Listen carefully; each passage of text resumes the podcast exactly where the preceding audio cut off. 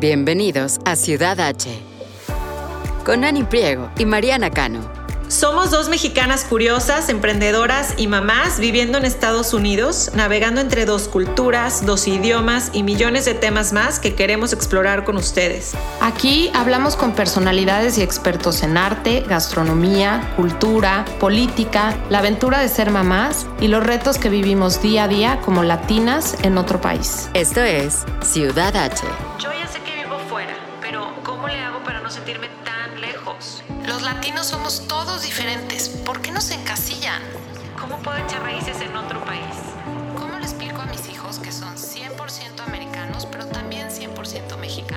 Ciudad H es un espacio en donde los hispanos nos unimos para compartir, dialogar Y por qué no, también desahogar todo lo que sentimos al vivir lejos de nuestro país.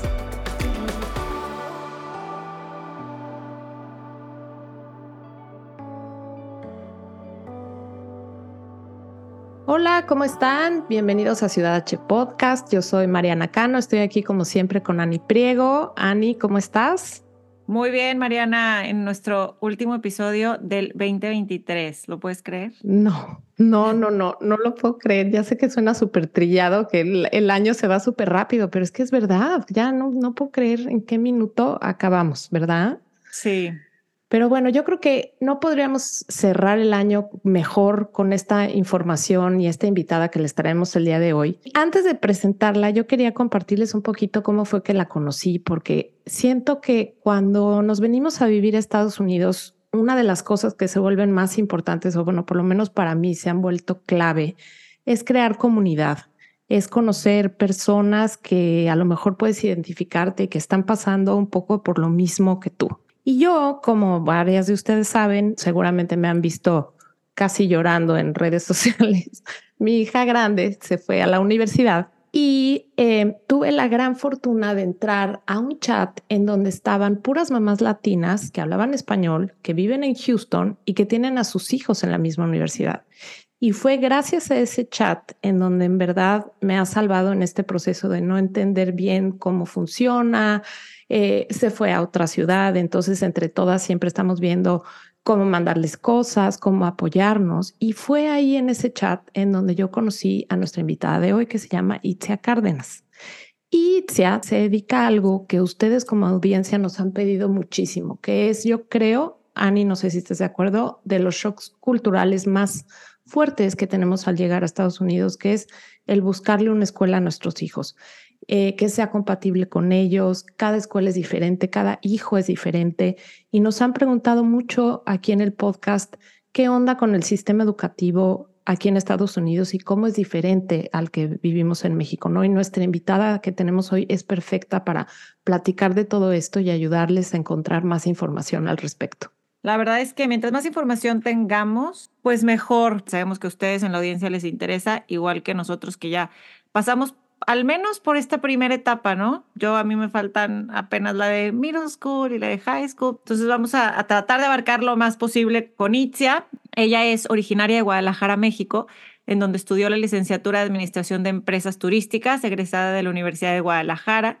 Lleva viviendo en Houston hace 18 años, es mamá de tres, ya casi todos graduados de la carrera de college y desde hace 12 años trabaja para el distrito escolar de Conroe ISD o Independent School District. Su puesto se llama Parent Liaison, significa el enlace entre padres, maestros y personal escolar. También se encarga del Outreach for Immigrants, el enlace para padres inmigrantes en el distrito escolar. Y bueno, eh, nos va a platicar exactamente qué son estos dos puestos que les estamos platicando y tratar de resolver todas estas dudas que, que han surgido de la audiencia y, y en- durante los años que llevamos Mariana y yo con nuestros hijos en la escuela. Antes de iniciar, gracias por estar aquí, Itzia Cárdenas, y, y un gustazo conocerte.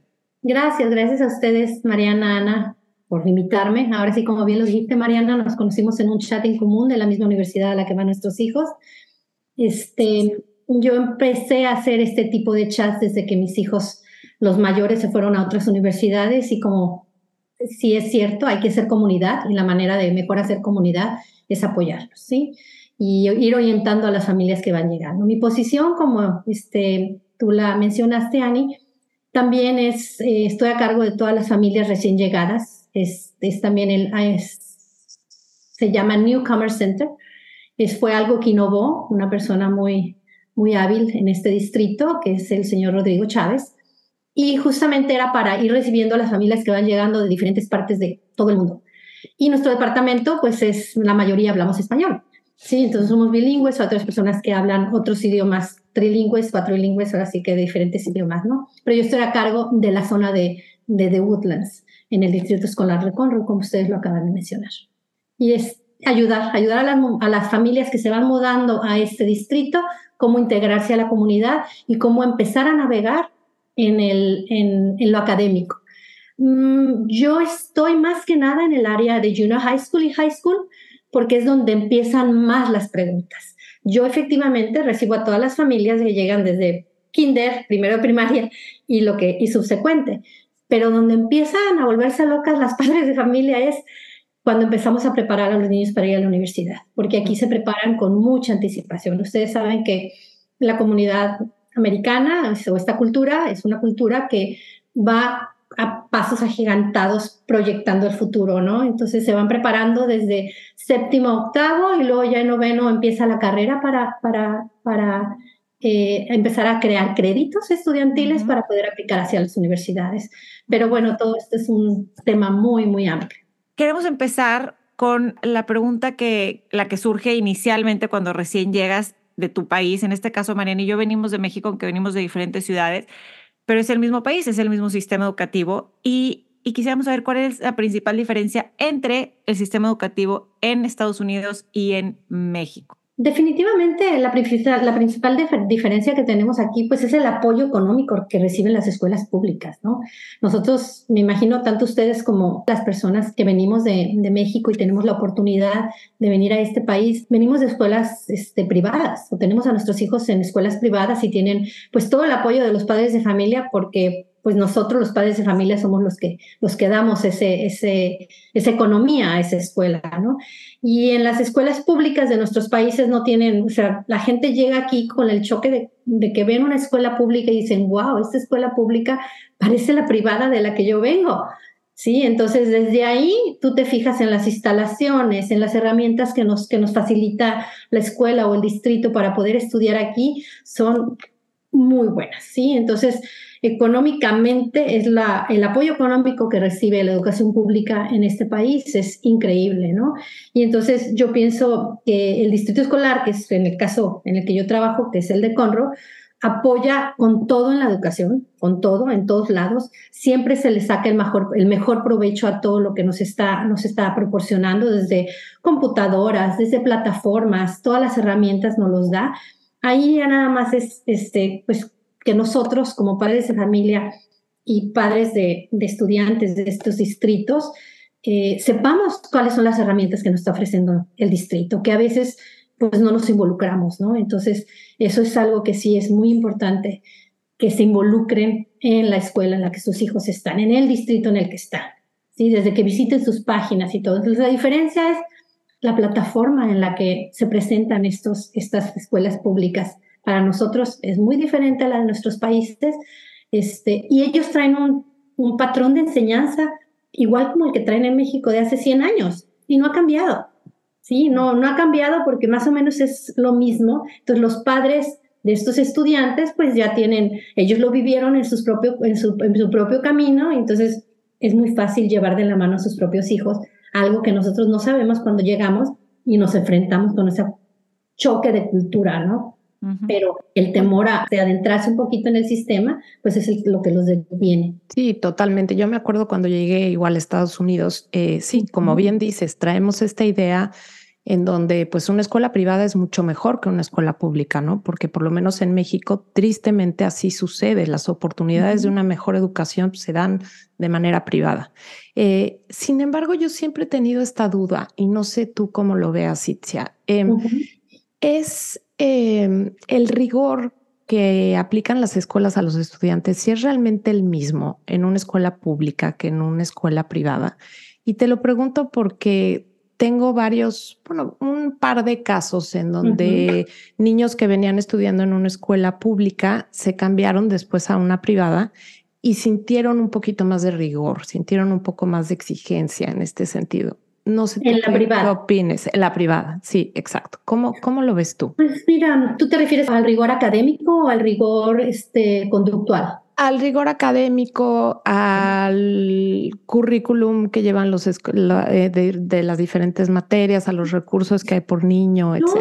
la experiencia que me he dado, me he dado cuenta, bueno, tanto la escuela pública como la privada están, están bajo la misma, el mismo paraguas de la Texas Education Agency, que es la, vendría siendo como la Secretaría de Educación Pública de nosotros en México, y entonces está basado bajo el mismo paraguas, ¿no? Por así decirlo. Entonces, yo no creo que sea más estricto o, eh, el sistema público que el privado o viceversa. Yo creo que es similar, es más bien la manera en que la escuela lo lleve. Ahora, ponte a pensar que en la escuela pública tenemos una capacidad gigante de estudiantes, más o menos tenemos entre 25 y 30 estudiantes por, por, por salón, y en las escuelas privadas, pues la cantidad de estudiantes es menor, entonces la atención puede ser más personalizada del profesor hacia el estudiante, ¿no? Eh, pero yo no creería que, que, tenga, que tenga, que haya mayor rigidez. Yo más bien pienso que las oportunidades que ofrece cada distrito escolar es diversa. Por ejemplo, en el distrito escolar para el que yo trabajo hay materias regulares como hay materias avanzadas, hay materias de créditos duales, hay, hay materias de honores. Pues, entonces, y hay en, otros distritos no lo hay.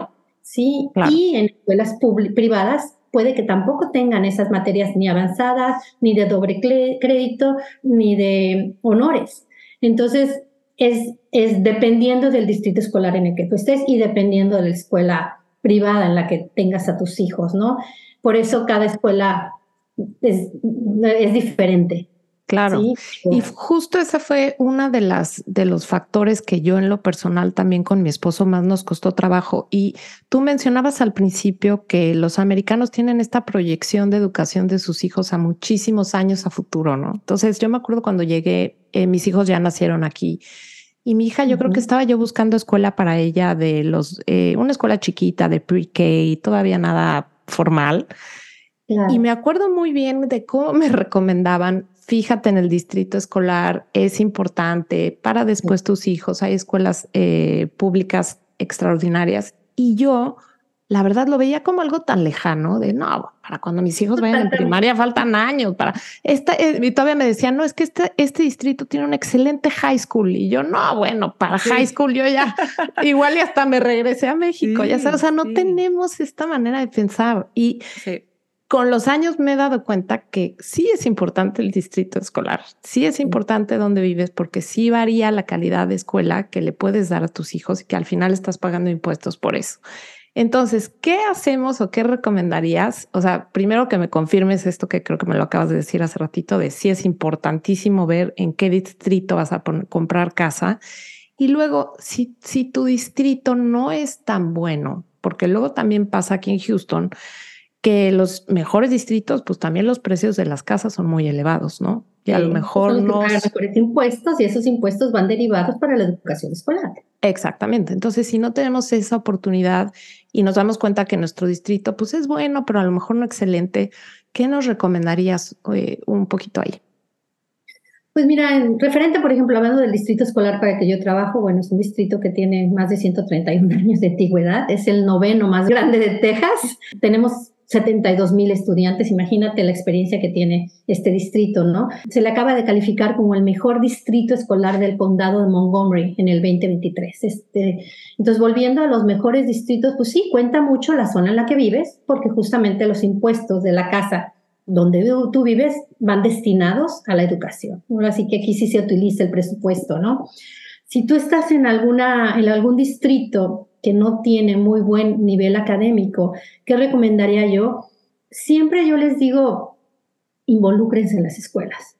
Todas las escuelas tienen que tener algo bueno, ¿sí? Involúcrense en los deportes, sean, participen en los clubs que hay, destaquen, no sean, no sean niños que no sean estudiantes nada más del montón. Aquí Aquí destacan mucho los estudiantes a nivel deportivo, a nivel académico, si son presidentes de algún club, si son presidentes de alguna asociación, o sea, que hagan, que regresen a su comunidad, Y eso no nada más te lo da tu distrito, te lo da tu propia comunidad en la que estás, ¿no?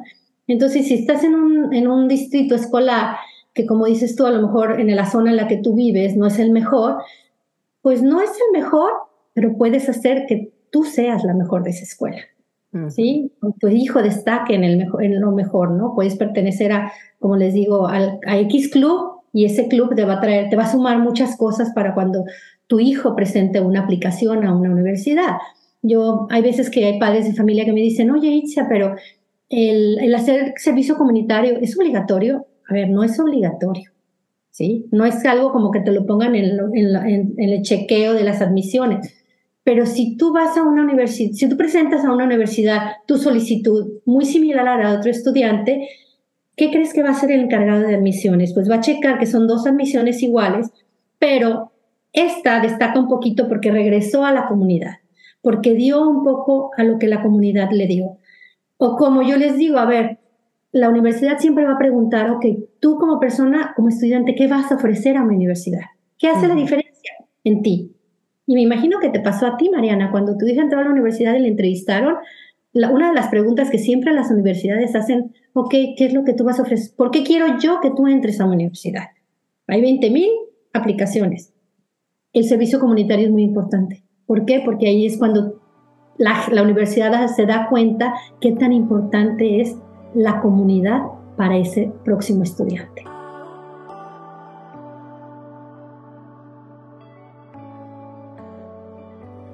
Como bien dices, a lo mejor el, involucramiento de los papás se convierte todavía aún más grave, porque en las escuelas privadas como que te jalan un poco las orejas y entonces ponen el servicio comunitario obligatorio y tienen que cumplir ciertas horas, entonces se vuelve como algo que pues a fuerza tienes que hacer, ¿no? Pero entonces... Y es, una, y es algo de un choque de culturas. En nuestro país el servicio comunitario no es algo que, con el que hemos crecido.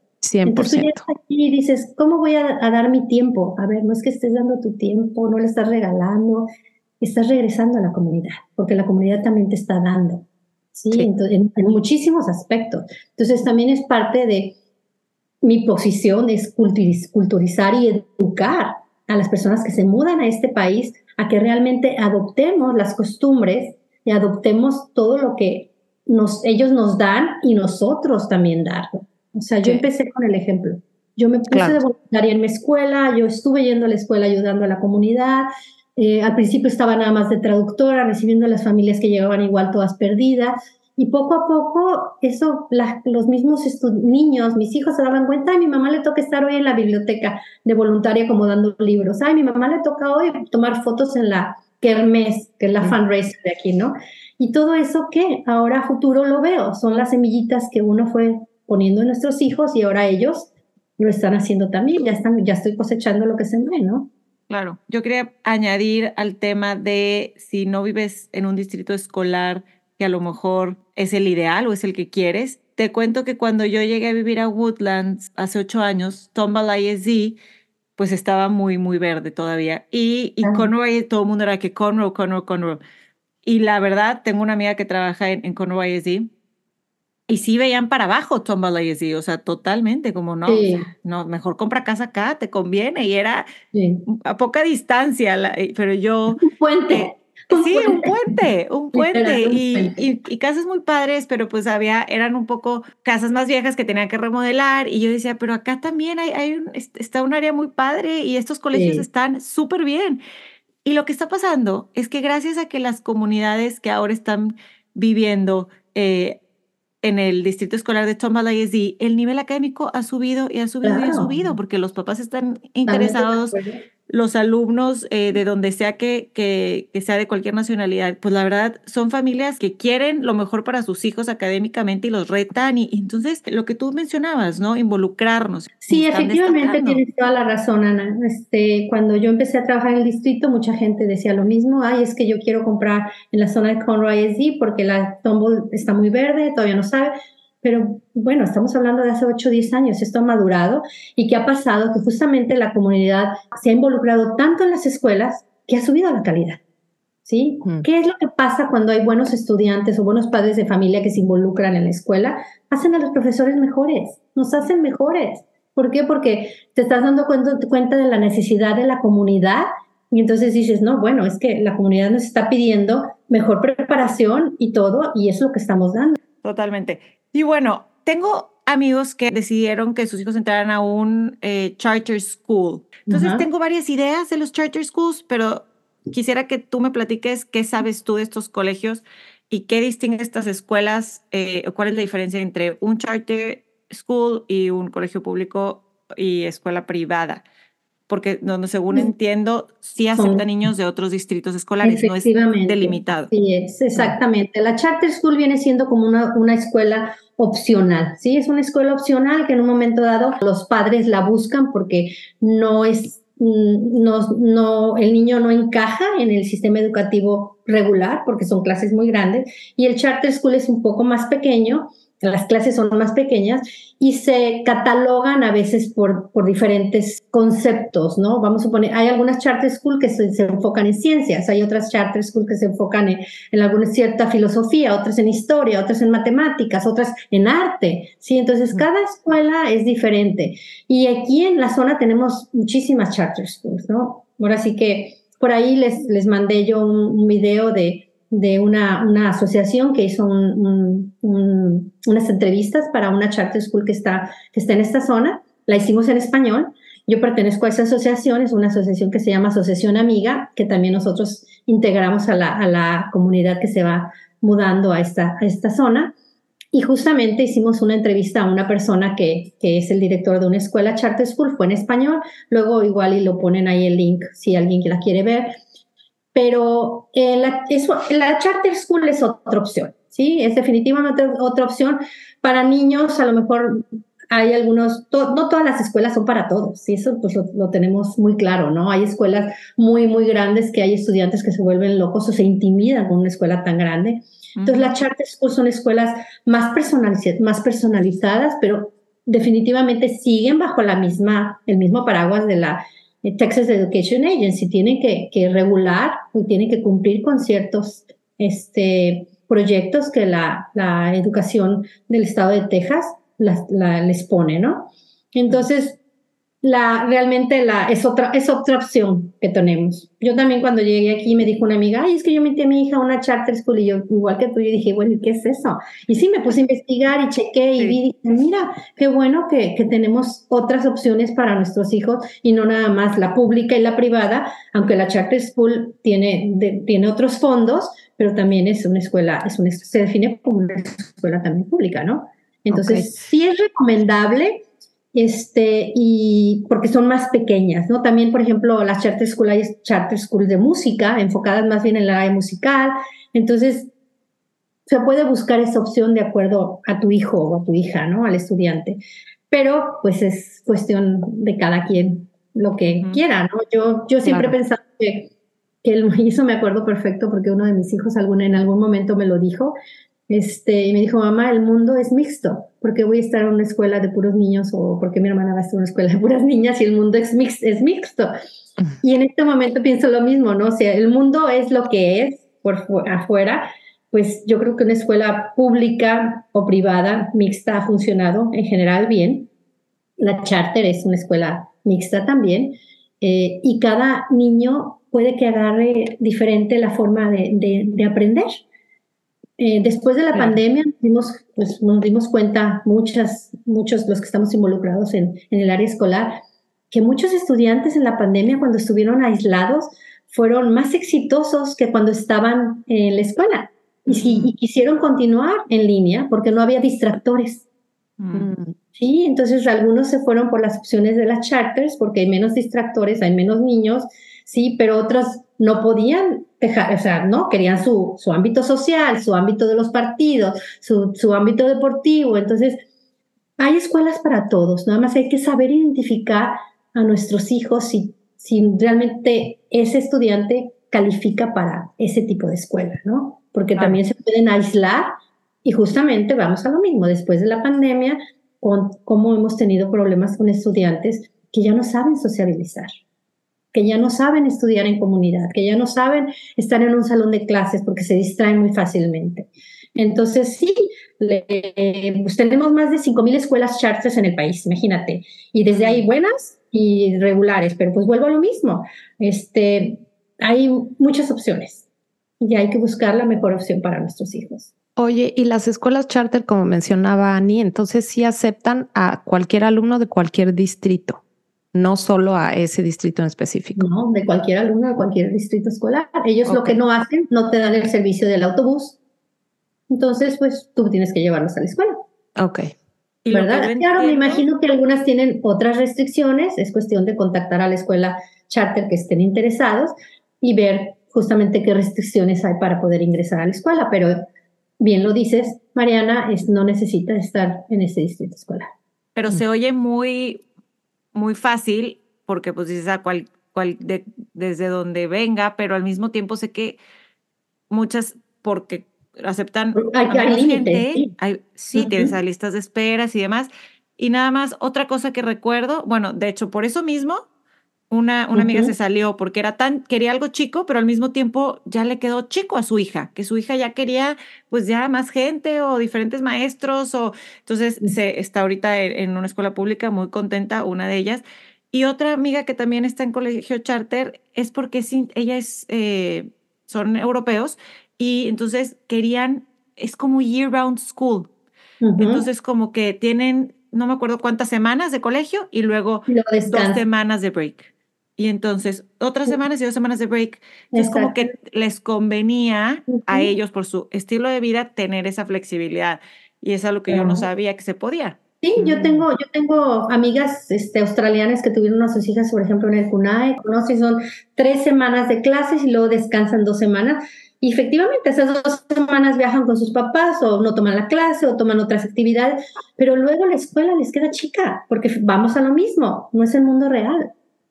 Y mira, qué chistoso. En Houston hay una escuela que se llama OTI, que es una escuela internacional, que tienen ese mismo programa de... Tres y dos. O descanso y así. Y yo no sabía que entonces una escuela pública también te lo podría ofrecer. Eso está muy interesante saber. Sí, Sí, sí, entonces, pero, pero hay que ver si es pública o es privada. Por ejemplo, el CUNAE que le estoy mencionando a ustedes ahorita, esa es privada. Ah, ok. Sí, pero la ah. otra charters, que hay una charter que, que, bueno, una de las muchas que hay, una que está por, por eh, en las, mismas instalaciones del, del Lone Star College, esa es una escuela pública. Ok. Sí, entonces sí, hay que, hay que, hay que investigar bien cuál es la, la escuela, la mejor escuela para nuestros hijos, ¿no? Claro. Oye, Itze, como menciona, bueno, como tú y yo sabemos ahora que acabo de pasar todo el proceso de admisiones de mi hija a la universidad, eh, pues sí, al final un college counselor, pues sí se vuelve una persona importante en, en guiarlos, no solo a ellos, sino también a los papás, ¿no? Todo, todo lo que se necesita, etcétera. Entonces, en una escuela pública, ¿qué recursos existen? ¿Cómo los accesamos? ¿Qué le recomendarías a las mamás que sus hijos están en high school y ya se están acercando a este momento de averiguar qué sigue para college? Pues mira, en el Distrito Escolar de Conroe nosotros tenemos este, una aplicación que se llama, una herramienta más bien que se llama Naviance. Antiguamente cuando yo estaba, que mis hijos estaban en high school, se llamaba, se llamaba Parents Connection. El día de hoy se llama Naviance, que viene bajo la, ahora sí que la otra vez el paraguas de, del Departamento de College and Careers, que viene siendo Universidad y Carreras en español, como se manejaría. Entonces, las preparatorias te ofrecen ese, esa herramienta y te, te ofrecen ese departamento. Yo siempre les recomiendo a los padres de familia que se acerquen a ese departamento. Mm. Ahora, ¿cuándo empiezan nuestros niños a saber que existe este, este departamento? A los niños nos empiezan a preparar desde la primavera de noveno, más o menos. ¿sí? acuérdate que aquí hablan mucho de las temporadas. Entonces, de la primavera de noveno, estamos hablando a lo mejor en enero, febrero del, del, inicio de, de, año, los empiezan a preparar con esta herramienta. Les enseñan cómo hacer una cuenta, cómo irse metiendo a esa cuenta. Recuerda, te digo, se llama Navians, pero en todos los, en todos los distritos escolares tienen ese departamento de College and Careers y les hacen, les hacen, cuestionar, les hacen cuestionarios de la orientación académica. O la orientación vocacional a las que ellos van a tener y van actualizando esas páginas y esa plataforma para que los niños se vayan metiendo desde noveno. Entonces, una de las cosas y recomendaciones que yo siempre les digo es acérquense a ese departamento. Hay, hay un consejero específico para college and careers en las preparatorias del distrito escolar. Pero ¿qué pasa? Pues los padres les da miedo acercarse o le dejan todo al estudiante. No, no, no, tú busca, tú checa, tú investiga. A ver, ellos van de la mano igual que nosotros, ¿no? Y ellos llegan aquí sin saber. Aprenden más rápido que nosotros porque todos los días viven esto en la escuela. Lo escuchan con sus compañeros de clase, lo escuchan con sus consejeros, lo escuchan con sus profesores. Entonces van más adelantados que nosotros, pero no le dan la importancia que se merece el estudiante. Entonces yo siempre les digo yo a los papás, a ver, ¿sabes que existe esta herramienta en la escuela? No, no la sé. Entonces, acércate a tu hijo y pregúntale. Si no la sabes, acércate a la escuela y pregunta, ¿qué puedo yo hacer para que mis hijos vayan de la mano con el departamento de College and Careers, con el, el consejero académico, para que me vaya guiando? ¿Sí? Porque no, no lo saben. Y el temor más frecuente que yo tengo es el miedo al idioma. O sea, mm. pero es que yo no hablo el inglés. ¿Algún, llévate una amiga, alguna comadre, alguna vecina, alguien que te ayude con la traducción, que te acerque a tu mismo hijo, a tu mismo hijo que ya lleva más años aquí y habla mejor el idioma que tú, a que te involucre. Entonces, parte de la posición que yo he hecho y que he ido innovando dentro del distrito escolar y a las escuelas preparatorias y, y este, primarias y secundarias para las que yo trabajo, que son 13 escuelas en la zona de The Woodlands, es justamente innovar conferencias en español. De acuerdo a lo que la comunidad voy viendo que necesita, doy las conferencias en español y les voy explicando el proceso a los padres. Una compañera y yo, Alejandra Tapia, que también es, es, una persona muy eficiente en el distrito y que siempre está preocupada para la culminación académica de nuestros estudiantes de preparatoria, de hecho esa es su posición, hacemos una conferencia eh, a principios de cada año, de hecho nuestra próxima conferencia es el 19 de enero a las 9 de la mañana en el Jet Center, que es un, es un edificio hermoso que está al lado, del, al lado del natatorium. A lo mejor ustedes alguna vez lo han visto, cerca por la I-45, es una, un edificio divino de, donde juegan fútbol americano todos los, los estudiantes. Y ahí hacemos una conferencia en español explicándoles a los padres, a ver, esto es lo que van ustedes a ver en los próximos cuatro años. Vayan escogiendo sus materias, siéntense con sus hijos y platiquen qué es lo que ellos necesitan porque eso es lo que hacen las consejeras con ellos.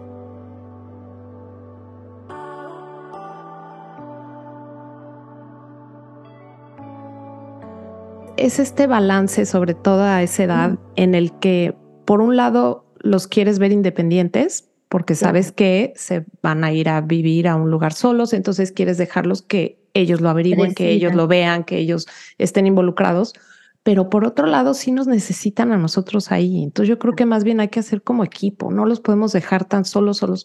Y aunque te toque un hijo súper independiente, que él ya lo resolví, mamá, ya lo vi, ya lo todo. Ya lo tengo todo bajo control. exacto. Involucrarte en sus mundos, de todos modos es importante. Ah, bueno, qué bueno que ya lo tienes todo listo, pero cuéntame de qué se trata, qué ves, qué viste, qué, porque eso también nos hace mantener esa, esa comunicación y esa relación con ellos. Exacto. Exacto. Sí, yo lo veo mucho. Fíjate que hay, hay madres que me dicen, bueno, pero es que ya lo tiene todo, ya lo, ya lo practicó con su consejero, ya hicieron el plan de cuatro años, este, va a ir estudiando, ya escogió sus materias de noveno, sus materias de décimo, o sea, van una, con una secuencia, ¿no? Bueno, ¿y qué pasa si a la mitad de noveno el niño ya no le gustó o ya no va enfocado hacia medicina? O se dejó influenciar por el compañerito de que toma las mismas clases o la compañerita y dice, no, hay que tomar las mismas clases para estar juntas, pero no es lo que a ella le gusta. Oh, ya se peleó con la amiga. Y quiere cambiarse para no verla, claro. O sea, situaciones sociales que no, que claro, estás diciendo cosas muy reales de esa edad, que luego se nos olvida. Y lo que a veces las mamás dicen es que si allá hicieron su, su plan de sus próximos cuatro años, en inglés su four-year plan, pero ese plan puede cambiar. Si él ya escogió o ella ya escogió sus, sus materias consecutivas de noveno, de décimo, de onceavo y de doceavo, pueden cambiar. Simplemente en décimo ya no le interesa tomar la siguiente materia de, de algoritmos o de cálculo o de alguna otra materia de las selectivas, por ejemplo, porque ya no es la materia que a ella le gustó y puede cambiar. Y a veces los estudiantes no lo saben. Exacto, y nos necesitan un poco ahí de base, porque también el rigor de las escuelas les exige muchísimo, les exige la clase más difícil y la y sí, pero también tú conoces a tu hijo y a lo mejor si es una materia que ni siquiera va a ser una carrera a la que después se va a dedicar, pues entonces te tiene a ti ahí como, como para regresar un poco al balance, ¿no? A lo mejor decirle, oye, sí, cortaste con tu novio, está horrible que vayan en la misma clase. no pasa nada si te metes a otra, ¿no? O sea, como darle a lo mejor ahí conoces a otro, a otro compañerito. No sé. A mí me pasa mucho cuando llegan, eh, sobre todo yo estoy, mi oficina base es en el campus de noveno, ¿sí? Que es donde en un momento dado empiezan, empiezan freshman year. Estoy muy orgullosa de que ya sé, ya por fin ah, entendí. Ani, yo bueno, freshman y no nada más en high school, ¿eh? Primer año de college es freshman. Yo me ah, tardé, Ani, no te sientas mal, también me tardé mucho en entender. tú, tú fuiste freshman, la que me explicaste muy bien. Sophomore, ah, ya te lo he explicado, ¿va? Sí, cierto. Sí, ya la, bueno, entonces ya se los explicaste porque yo aprendí también fresh de fresco, carne fresca. ¿Sí? La carne, la carne que va llegando nuevecita, a la que vamos a exprimir todos los, los sophomores, junior, juniors o seniors, ¿no? Pero no, son los freshmen. Entonces también me toca estar justamente en el campus de noveno. Y cuando llegan muchos padres de familia a noveno, me dicen, ay, es que este, la verdad, no sé qué hacer con mi hijo porque quiero ponerlo en puras clases avanzadas, AP, Advanced Placement. Y yo les digo, pero ¿por qué los quieres poner en clases avanzadas? Digo, yo no soy consejera, siempre se los he dicho, esa no es mi posición, soy en un momento dado orientadora en base a la experiencia que he tenido con los, con los estudiantes que vienen de diferentes partes del mundo. Pero ellos dicen, es que quiero que te, esté en una, en una materia con mayores retos para que mi hijo eh, cada vez sea mejor en, en, sus calificaciones y al final de cuentas su promedio general sea muy bueno y sea aceptado a las universidades, etcétera, etcétera. Y yo a veces les digo, a ver, bájenle tantito a esa ley. Pónganse a pensar que sus hijos van llegando a otro país, con otro idioma, otros amigos, otra familia, otra casa, o sea, y los quieren igual como con la misma carga académica que tenían en su propio país, donde era español o era este, francés o era este, japonés o cualquier otro de esos idiomas, de, otros idiomas de cualquier otro país, ¿no? este, no se vale. Denles oportunidad a que los niños se adapten a la forma de estudio en la que van llegando. Vean si realmente, porque es otro idioma. No, pero él estuvo en puras escuelas donde hablaban el inglés. No es a ver, realistas. Cuando nosotros llegamos aquí escuchamos hablar al tejano. A ver, ¿cómo nos quedamos? ¿Cómo? ¿Qué dijo? No lo entendí. Sí, porque finalmente la manera en la que ellos hablan es diferente a como aprendimos nosotros con la pronunciación de nuestros maestros latinos en nuestro país. El acento de su inglés es con el acento latino. Si es solamente sea un, un, este, una persona que hable el inglés como su primer idioma, entonces es distinto, ¿no? Pero muchas escuelas tienen maestros que hablan, que saben hablar el inglés con nuestro acento, entonces ahí es distinto, ¿no? Entonces les digo, denles a los muchachos, no sé, el primer año de seis meses de adaptación. Y, ah, porque luego llegan y quieren meterlos a todas las clases que tenían en las tardes, al ballet, al fútbol, al taekwondo, a, a ver, dejen que sus hijos se adapten. Y ya que se adapten, los primeros seis meses, ya luego métanlos a más clases. Y te aseguro que las mismas profesoras se dan cuenta. Si tienen un niño destacado, como le llaman aquí GT, Gifted Talented, te van a decir, oye, este, tu hijo le encanta leer, Igual y porque no lo metes a clases avanzadas de, del inglés o le encanta las matemáticas que se quede en álgebra y no el preálgebra o le encanta, pero nosotros presionamos a que los a que entren, digo nosotros los papás, ¿no? Entonces yo sí les digo mucho a esos papás cuando llegan, a ver, bájale, deja que tus niños se adapten, tú también te tienes que adaptar, porque también la dinámica en la casa cambia. Cuando uno llega aquí, no tenemos la ayuda de las personas que nos ayudan en casa. ¿Y qué? Nosotros como padres de familia y nuestros hijos tienen que involucrarse en las actividades de la casa. Y eso los distrae de sus actividades extracurriculares o, les quita tiempo para hacer sus tareas. O sea, tienen que empezar a integrarse y a crecer con la nueva forma a la que están viniendo a vivir este país. Pero se quieren comer el mundo cuando llegan. Quieren volver a hacer todo lo que hacían en el país del que llegan. Yo les digo, dejen que se adapten. Poco a poquito se van a ir adaptando. Y Mira, cuando yo veo a esos niños que se adaptan con la orientación que les doy yo a los, padres y que luego, luego ya empiezan a nadar con todos los de, noveno como, pescacito, como pececitos en el agua. Digo, ¿ves cuánto le costó? En seis meses ya se adaptó, ya está feliz. No que cuando uno está presione presione y presione, ni está aquí ni está allá. Y uno de los mejores consejos que puedo darle siempre a los papás es que siempre se enfoquen a que se van a quedar aquí. Mm. Nunca piensen en que es que mi mamá dice que nos vamos a regresar en un año dos años. ¿Qué caso tiene que esté yo estudiando tanto? Siempre decirles a nuestros hijos, aquí nos vamos a quedar. Igual y no, nos regresamos el año que entra, pero hay que enfocarnos a que aquí nos vamos a quedar. Porque si no, el niño de veras baja mucho su, su compromiso con el estudio. Dice, no, pues mi mamá dice que nos vamos a regresar y voy a regresar a la escuela de la amiga en, en, el, en, el, en la ciudad donde yo estoy y me van a aceptar con las calificaciones que tenga. Y si no, yo venía por dos años mínimo, cinco años máximo y tengo 18 años Una cosa te va llevando a la otra y siempre hay que como enfocarnos en que aquí nos vamos a quedar porque todo lo bueno que, nos, que aprendamos aquí no lo vamos a llevar de regreso a donde vayamos. Y eso empieza desde la casa, desde nosotros decir, no, aquí nos vamos a quedar y vamos a sacar el mejor provecho a lo que haya. Si nos regresamos, lo bueno no lo vamos a llevar también. ¿Sí me explico? Sí, y sobre todo como adolescente, puedes agarrarte de ahí, ¿no? Decir, de ahí ¿para se qué? agarra. ¿Para qué? No es necesario. Me dicen que vamos por unos añitos y puede ser una muy buena estrategia. Como dices, todos conocemos a nuestros hijos, sabemos cómo eh, manejarlo y pues mantenerlos motivados. Así es. Hablabas hace un momento del, del idioma. Puede que haya pues niños que necesiten más apoyo, que necesiten, ya sea que vienen llegando a Estados Unidos y necesiten adentrarse a, que todas las clases sean en inglés y, y, demás, o al revés, o puede que haya niños que, que sean bilingües, pero les gustaría practicar su español. Cuéntanos un poquito qué programas existen. Cuando un padre de familia llena la aplicación o hace la inscripción para, para entrar al distrito escolar de Conroe, hay ciertos renglones donde te dice qué idioma es el que se habla en casa, ¿sí? Y con qué idioma es con el que el niño se siente más cómodo hablando. La mayoría de las veces cuando ponemos español y español, esos niños, el sistema no los separa y no los identifica como niños que tienen que ser evaluados para ver en cuál es su fortaleza en el idioma, qué, idioma es el más fuerte para ellos. Que cuando ponen español y español sabemos que su idioma es el español, ¿no? Es el, el, que, el que hablan en casa y con el que crecieron y es el, el fuerte de ellos. Entonces, en los primeros 15 días de clases que ellos este, eh, asisten a la escuela, se les hace una evaluación para ver en qué nivel de, inglés están ellos.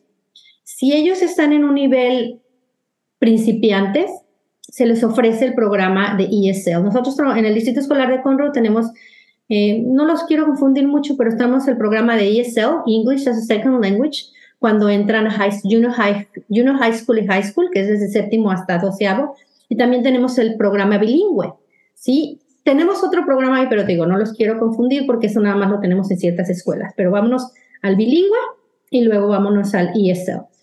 En el bilingüe, algunas escuelas no las tienen, pero al padre de familia le dan la opción de que acepte ese programa, ¿no? Y lo cambian de instalaciones a otra escuela por un periodo corto de tiempo y luego ya lo, lo, lo, regresan a la escuela, a su, a su escuela base, ¿sí?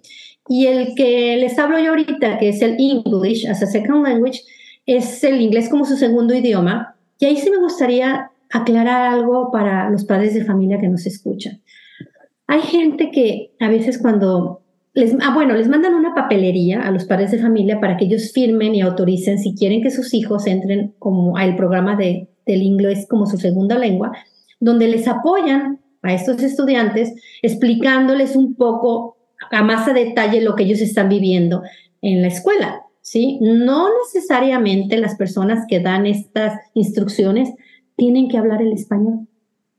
Que es ahí mm. donde yo quiero, eh, o sea, acuérdense que es el inglés como su segundo idioma para cualquier persona que llegue aquí a Estados Unidos. O sea, nosotros tenemos estudiantes rusos, ucranianos, indios, japoneses, coreanos, portugueses, franceses, y el inglés es su segundo idioma. Su primer idioma es el que hablan en casa.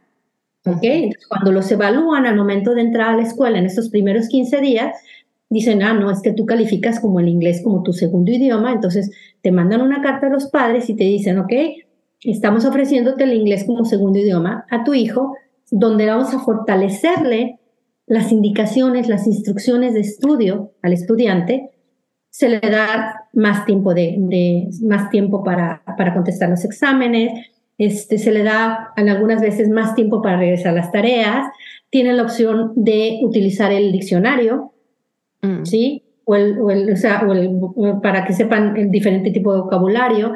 O sea, las maestras están capacitadas para dar una instrucción a estos estudiantes como que su primer idioma no es el inglés, pero no es el español. Entonces, claro. ahí sí quiero aclarar, porque hay padres de familia que me dicen, pero es que la maestra de ESL no habla español. A ver, perdón, ¿por qué tiene que hablar español? Claro. Ella está capacitada para dar la instrucción a nuestros estudiantes que el inglés no es su primer idioma y se las hace, o sea, en vez de decirle vaso, glass, sí, te lo va a enseñar y te va a decir glass. O sea, te va a enseñar a decir la palabra y te va a decir el concepto, y te lo, pero no te va a decir el español. Porque imagínense los profesores, ni modo que, que aprendan todos los idiomas, todos los estudiantes que tenemos. Entonces, sí es muy importante que nuestros padres entiendan que es el inglés como su segunda lengua. De todos los idiomas que tenemos aquí, tenemos una diversidad de estudiantes de todas partes del mundo que la verdad eso es algo que enriquece nuestro distrito y nos sentimos orgullosos de tener de todas partes del mundo. Y nuestro personal está capacitado para eso. Se actualizan en cursos, los preparan, no sabes, y aparte son, son profesores que tienen empatía por los estudiantes que se van mudando de otros países para acá. Sí, entonces, este, sí es muy bueno que, que la comunidad sepa que no necesitan saber español nuestros profesores. Oye, Itzia, y para los alumnos que em, a lo mejor el inglés no es su segunda lengua, pero que ya nacieron aquí, dominan el inglés perfecto, pero ¿existen algunos programas como para fortalecer su español que se pueda complementar con como otros pues idiomas y así o no, sí, En, bueno, la, el distrito escolar te da, y los diferentes distritos, para poder graduar tú necesitas 26 créditos en la preparatoria. Y dos créditos de esos 26 créditos tienen que ser un idioma extranjero. Ah, ok. Entonces, los, cada, cada distrito te ofrece, diferentes idiomas, ¿no? Pero definitivamente, bueno, el primero es el, español. Te enseñan el español. Ahora, ¿qué pasa con esos estudiantes que vienen de nuestros países y quieren estudiar un idioma extranjero? Pues el idioma extranjero para ellos sería el español viviendo aquí pero no es su idioma extranjero, es su idioma materno, su idioma nativo. Entonces muchos estudiantes cuando llegan aquí escogen la materia de español como otro segundo idioma porque ya es una materia que se quitan de encima. Dicen ya, hago el español dos años y me quito de encima. He tenido estudiantes que vienen y hacen el famoso credit by exam, presentan un examen ante el College Board, pasan ese examen y se les da ese crédito ya autorizado para graduarse ah, no, ya no tiene que estar dos años, dos años de ese idioma. O sea, cada distrito ofrece mucha diversidad de, idiomas, pero no todas las preparatorias del distrito escolar te ofrecen los mismos idiomas. Entonces hay que checar siempre en la preparatoria en la que van a cursar nuestros hijos qué idiomas son los que están ofreciendo en esa preparatoria, ¿no? Claro.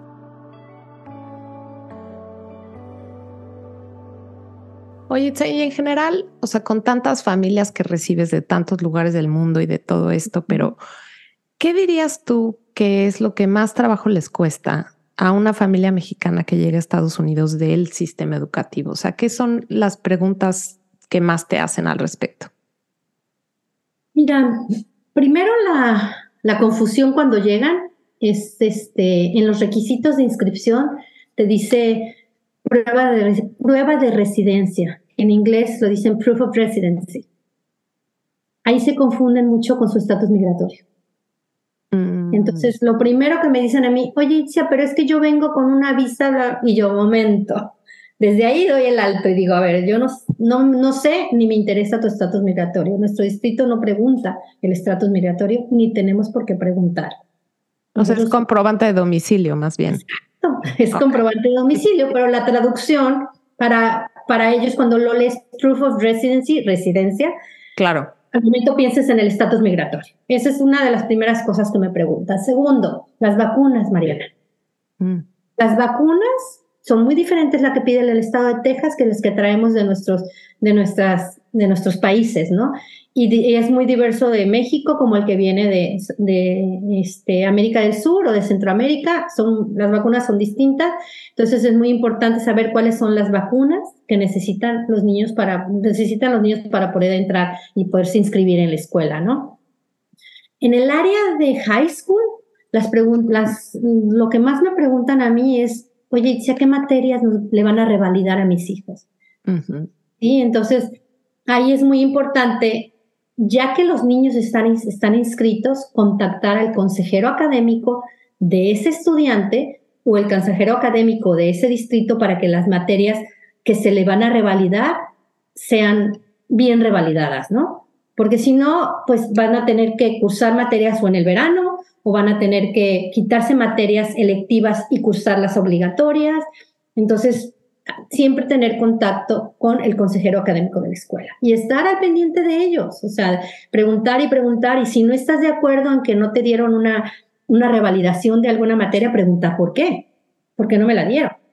Sí, claro. porque a veces pues, puede ser algún error o alguna falta de, entendimiento entre, entre, porque no las, muchos de los que vienen de los países latinoamericanos no los vienen con los papeles eh, traducidos. El, el, distrito no se los pide traducidos, porque finalmente es un costo más que traduzcan todas las calificaciones, ¿no? Pero si en un momento dado quieren que sus, a sus hijos les den un reconocimiento en créditos, entonces hay que tomarse el tiempo de traerlos entonces traducidos, pero nunca tenemos, o sea, tenemos muy pocos problemas con, con eso, perdón, porque las palabras son muy similares, ¿no? Química, chemistry física, physics. Sí, son muy similares, pero de otros países sí, sí, sí hay mucho problema, porque no es lo mismo, no se entiende igual. Entonces, que las traigan traducidas es lo más importante para que les reconozcan los créditos. En el caso de que uno de nuestros hijos requiera más atención, ya sea por su manera de aprender o por su manera de socializar, ¿qué es algo que tú consideras que podamos preguntar, ya sea a la administración de la escuela, este, que va a ir nuestro, nuestro hijo a algún maestro antes de, cuando ya nos asignaron el maestro, hablar con el maestro? O sea, ¿qué, qué sería importante que podamos saber cómo manejar esta situación? ¿Qué recomendarías tú? Mira, otra de las cosas con las que yo me he topado mucho es que cuando llegan aquí niños ya diagnosticados, por ejemplo, por atención dispersa o por dislexia o por algún, alguna situación diferente que tenga alguno de nuestros estudiantes, es que no sé, yo pienso que es mucho en parte nuestra cultura, lo callamos y no lo decimos en la escuela, porque no quieren que los, este, los etiqueten con, ese, con esa, o sea, esa, o sea, esa sintomatología que tiene el estudiante, ¿no? Híjole, qué fuerte. O sea, es un poco como, pues así lo habían dado. A ver, ¿qué entra a la escuela y ahí vemos a ver cómo. Y ahí vemos a, cómo se... Sí, a lo mejor ya se le quitó. A lo mejor ya no tiene, a lo mejor ya no tiene este, dislexia. O sea, a ver cómo. O a lo mejor no tiene atención dispersa o, o ya creció un poquito y ya, ya no va a necesitar el medicamento.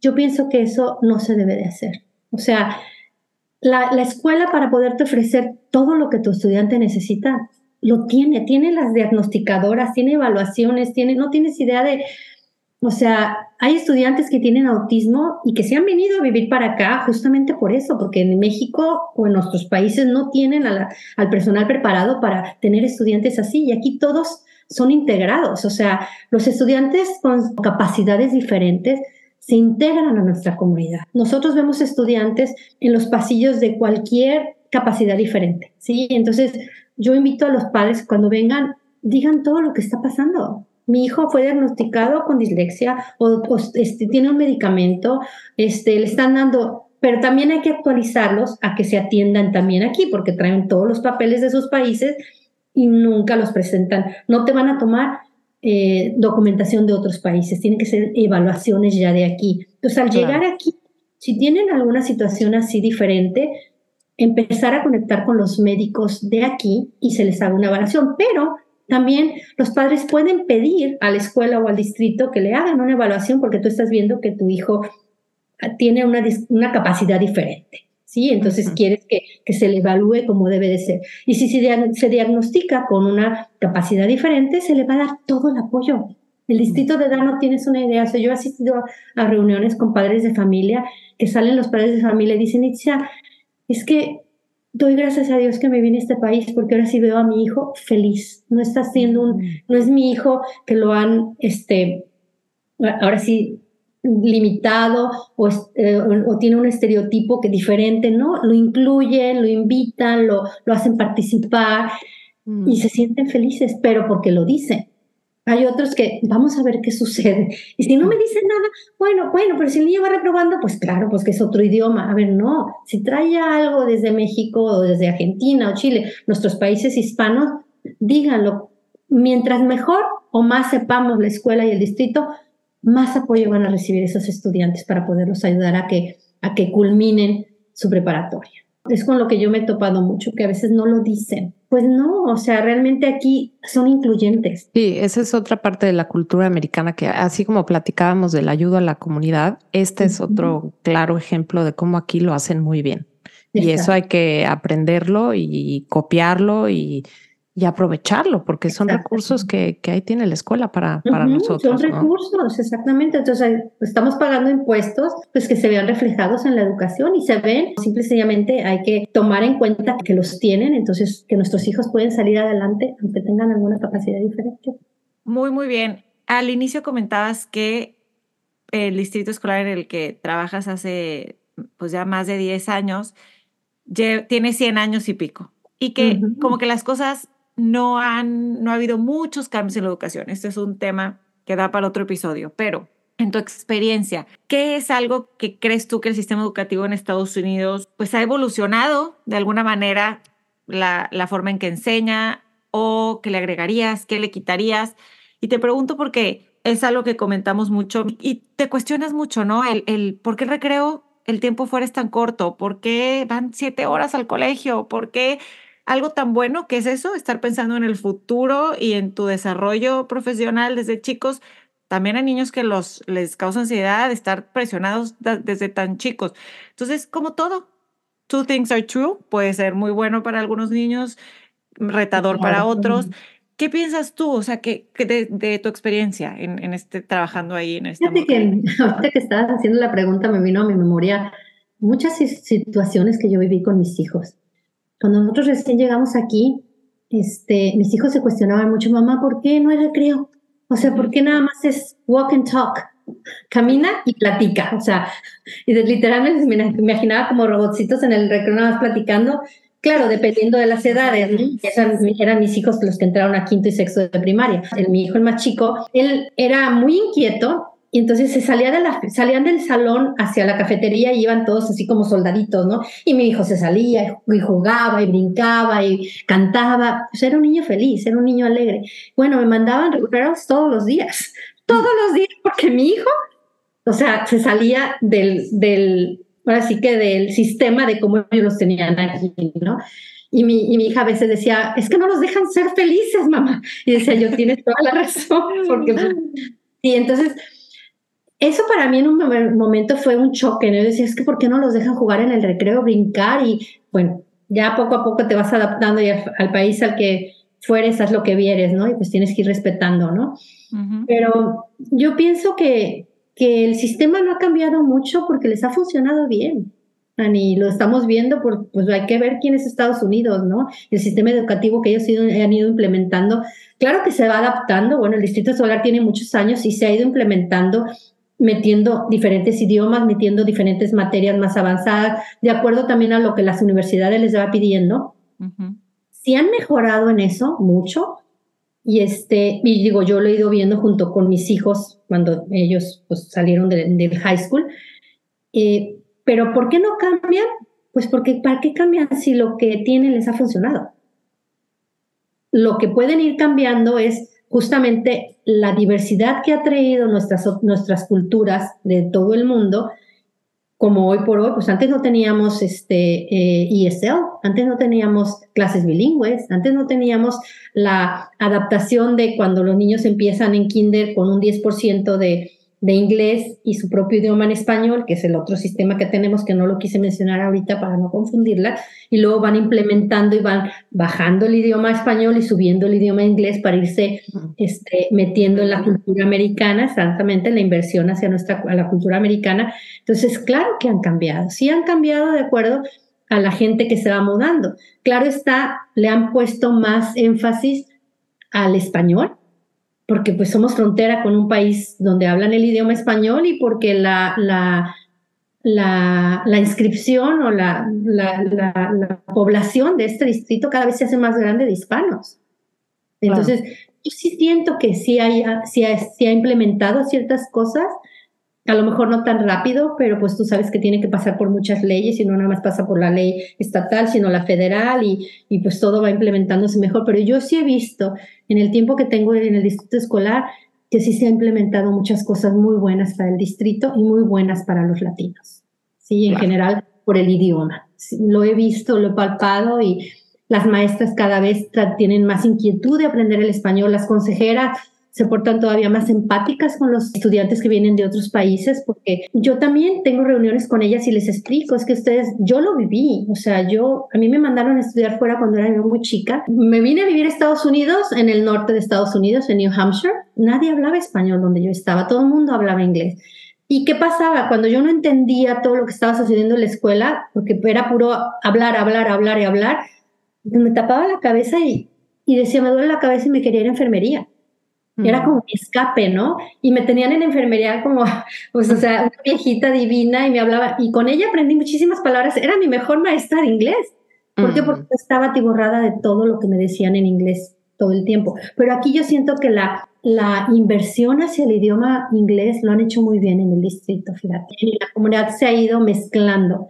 Oye, Itzia, y ya para terminar, como no tanto como, como consultora de todo este sistema educativo, pero también como mamá y también como, como una persona que has experimentado, por lo que nos cuentas ahorita ya dos veces, el irte a vivir a, otro país. ¿Qué consejo le darías a alguien que está por hacer ese, ese movimiento? ¿O qué te hubiera gustado que te hubieran aconsejado a ti cuando, cuando diste ese, ese paso tan importante de irte a vivir a otro país? Fíjate que a mí uno de los beneficios que yo tuve cuando me fui a vivir a otro país fue que siempre me encontré con una persona que me quiso, ayudarme.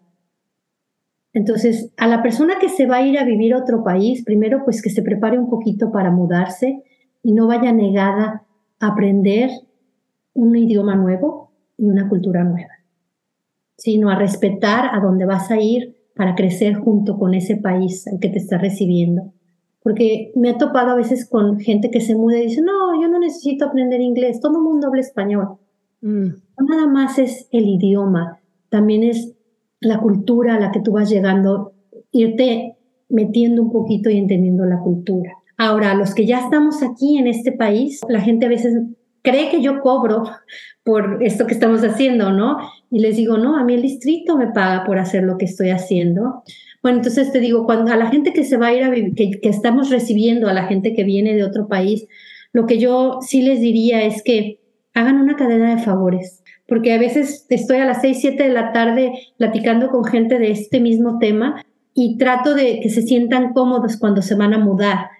Pero si en un momento dado yo ya no existo, ¿sí? O yo ya no estoy en esta misma posición, que siempre ellos hagan una cadena de favores y a una persona que se muda hagan lo mismo que yo le estoy haciendo, que los ayuden, que los acerquen a la escuela, que les digan, o sea, que no, que, que no les digan, no, es que yo no sé, o a lo mejor tu experiencia es diferente, pero que, que traten, que hagan la cadena de favores de ayudar al que va, al que va a llegar después. Porque cuando yo llegué aquí, yo tuve gente americana como hispana que me ayudó, me instruyó, me llevó de la mano, me explicó cómo era el sistema, me dijo, Itzia, métete de voluntaria en la escuela, está al pendiente por acá, vete en tal asociación o ve al, al ayuntamiento de aquí el fellowship, por así decirlo, para que veas de qué manera puedes ayudar a tu comunidad.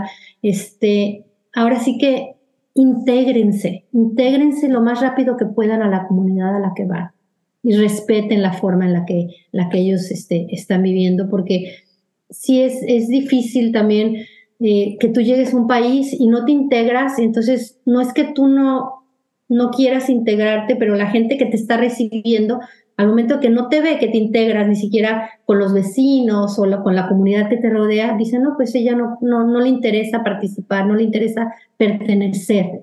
Y entonces, pues ellos mismos te rechazan. Pero no, la que realmente se hizo que la rechazaron fue, fuiste tú, ¿no? Entonces, mi consejo siempre es que se integren, que vayan y le toquen al vecino y le digan, hola, soy fulanita de tal, mm, mi inglés no es muy bueno, pero estoy en tal casa y eh, tengo dos hijos de tal escuela, porque son los papás que vas a encontrarte en la tarde que sus hijos están jugando con tus hijos afuera en la comunidad. Son los papás que te vas a encontrar en la mañana en el autobús a llevar a tus hijos al autobús y ahí haces chorcha con ellos. Yo me doy mucho cuenta cuando llegamos, oyes hablar el español y te jala el español y quieres, ay, güey, con las que hablan español. No, lo mejor es que te vayas con las que hablan el inglés, porque ellos también quieren aprender un poquito de tu idioma también. Entonces, y va a ser la mejor manera en la que vas a aprender conversación en inglés. Entonces, intégrense, intégrense a la comunidad, aprendan viendo, el mejor ejemplo a sus hijos, porque eso es lo, mejor, lo que vamos a cosechar. No, y me encanta terminar así el episodio con, me encanta lo que dices de la cadena de favores, porque sí, al final... Yo creo, Ani, que mucho del propósito y el corazón de este podcast es también eso, es el estar ahí como en un acompañamiento para la gente que está viviendo esta experiencia bicultural, esta otra forma de vivir. Y se me va a quedar muy grabado eso, Itzia, de la cadena de favores. Y de veras que admiración el trabajo que haces el, el, la dedicación y, y, el, pues el tiempo que le, que le dedicas a todas estas familias que estoy segura que les has hecho una diferencia enorme al, al llegar a este país con un, y que se encuentren con un, con un apoyo como, como tú, ¿no? Entonces eso, pues gracias. Me gustaría volver a llegar nada más para toparme contigo y que me volvieras a explicar todo otra vez. Hay señoras bien lindas que me dicen, dice, no, yo no quiero ir a tu oficina, pero vámonos a un café o te invito a un café a la casa y voy a juntar dos o tres señoras para entre todas preguntarte lo que no se le ocurre a una, se le ocurre a la otra. Todo eso yo lo hago con todo gusto, es parte también de mi perfil, de mi trabajo tengo todo el apoyo de mi jefe del distrito y, la verdad se ha hecho un, pues una sinergia de, positivismo en, esta, en, este, en este trabajo. Y, este, y pues para eso estamos, para que no se les atore nada cuando se vienen a vivir este país y sobre todo a nivel educativo, porque las oportunidades son para todos, para todos, todos tenemos mismas oportunidades.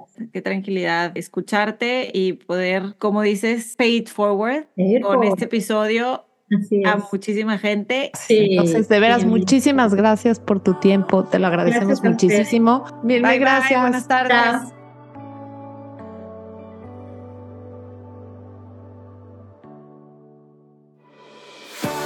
Acuérdense de seguirnos en Instagram, estamos como arroba Ciudad Podcast.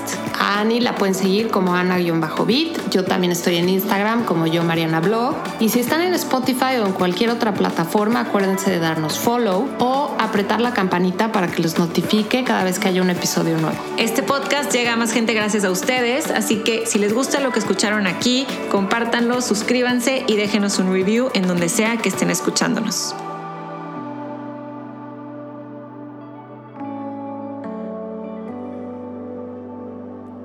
Esto fue Ciudad H.